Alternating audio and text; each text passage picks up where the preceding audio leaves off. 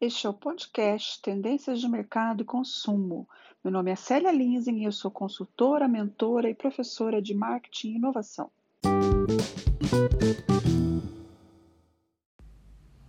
Hoje eu vou falar para vocês sobre tendências em marketing para os próximos anos. Será o primeiro episódio, eu vou precisar de mais de um, porque tem muita coisa legal para compartilhar com vocês. As principais fontes do episódio de hoje são Gartner e Deloitte, ou seja, fontes muito seguras, bem basadas em pesquisas, em dados concretos, não é imaginação, são dados muito interessantes. Vamos lá. Primeira delas, experiências híbridas. É, por conta da pandemia, do isolamento, muitos eventos, a maioria dos eventos presenciais, tiveram que ser cancelados ou alterados para o virtual.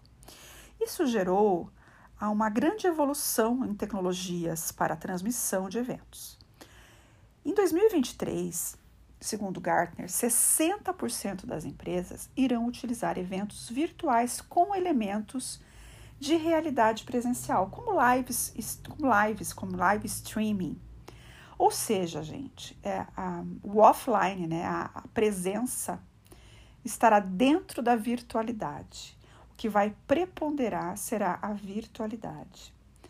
Ah, isso vai impactar em várias coisas. Destaco a possibilidade de a gente ter um alcance muito maior nos nossos eventos.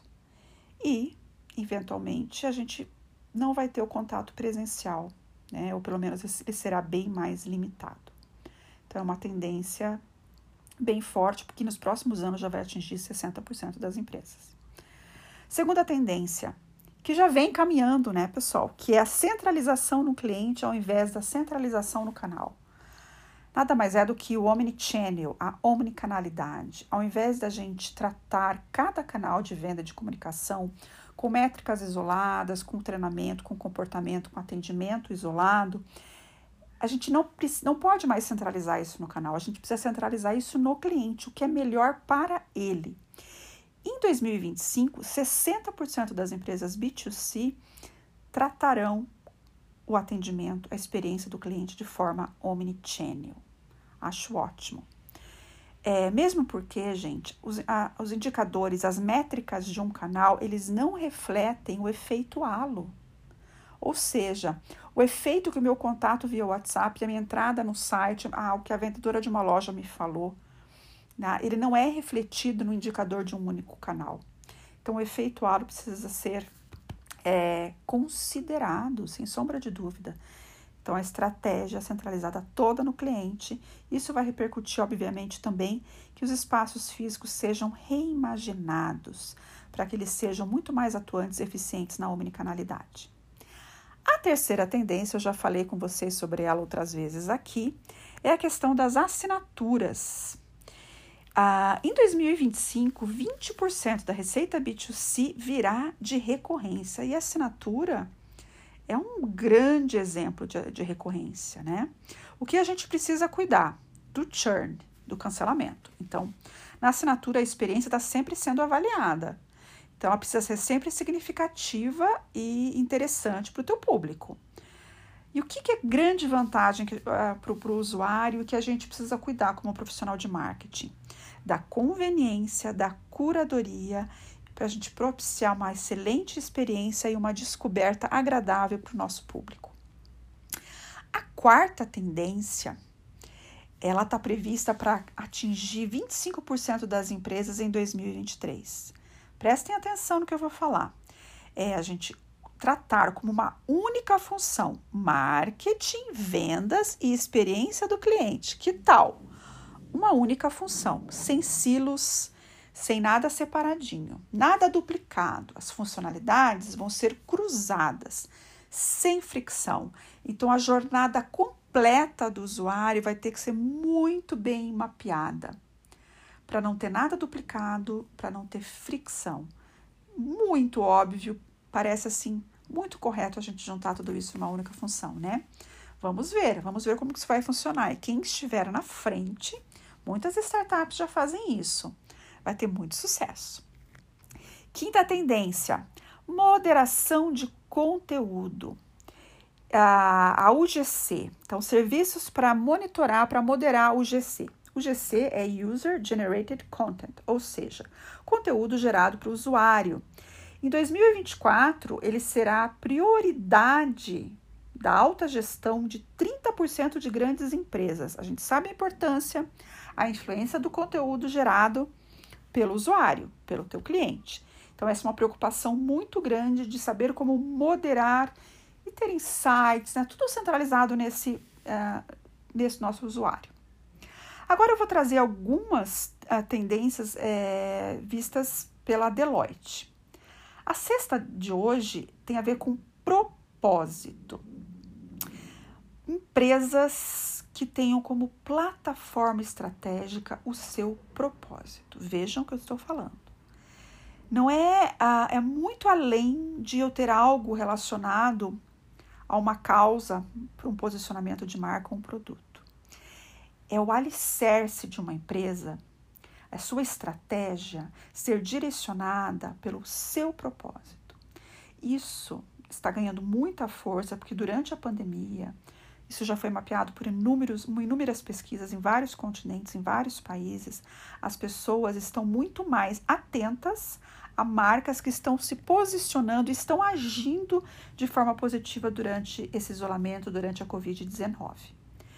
Então, empresas que têm essa estratégia estruturada em seu real propósito vão ganhar mercado, vão ganhar os corações e a fidelização do seu público-alvo. Então, nós, como agentes de marketing, precisamos estar muito atentos a isso e contribuir para que isso seja feito de forma genuína, de forma autêntica. Sétima tendência também pela Deloitte é agilidade. Não preciso nem dizer a análise de ambiente, análise de mercado precisam ser muito ágeis. As ferramentas digitais podem nos ajudar, mas a gente precisa estar muito atento ao roadmap também. A gente precisa ter muita velocidade e nós, como profissionais de marketing, que devemos atuar desde a identificação de uma oportunidade de mercado, uma ideia gerada, até todo o ciclo de vida de um produto, precisamos contribuir para que a velocidade de desenvolvimento, de prototipagem, de lançamento sejam velozes mesmo porque o mercado não vai tolerar né, a lentidão. Outras empresas podem fazer isso muito mais rápido que a gente.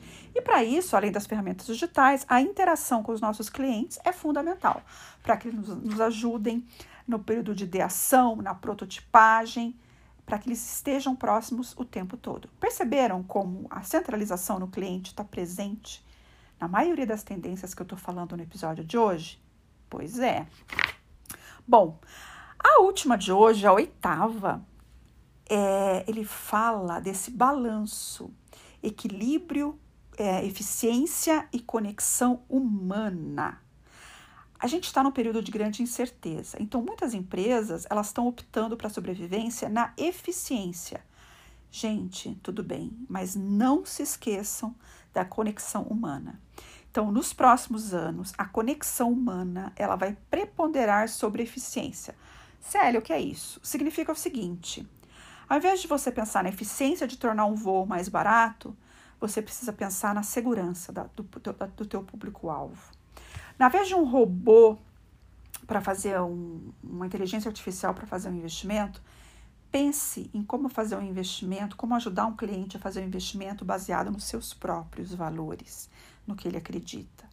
Então, esse contraponto eficiência, conexão humana precisa ser uh, muito bem considerado, porque esse momento que a gente está vivendo está trazendo uma, uma necessidade universal de conexão. Como a gente trazer essa experiência humana fortalecida? Pense no engajamento real com todo o teu público. E não é um engajamento, quando a gente fala em engajamento, pessoal, todo mundo pensa muito em engajamento virtual, mas é um engajamento holístico.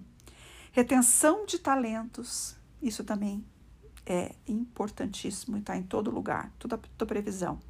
E, obviamente, no impacto da sociedade, o que isso vai impactar a nossa sociedade.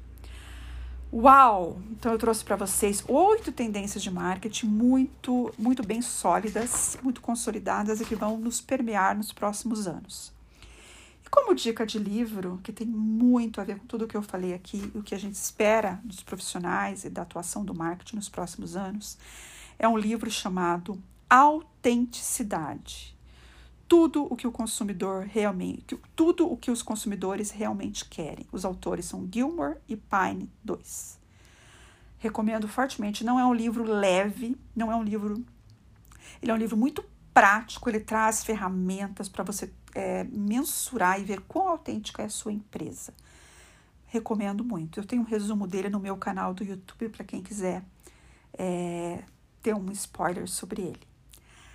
Em breve eu trago para vocês a parte 2 de tendências de marketing para os próximos anos. Me aguardem!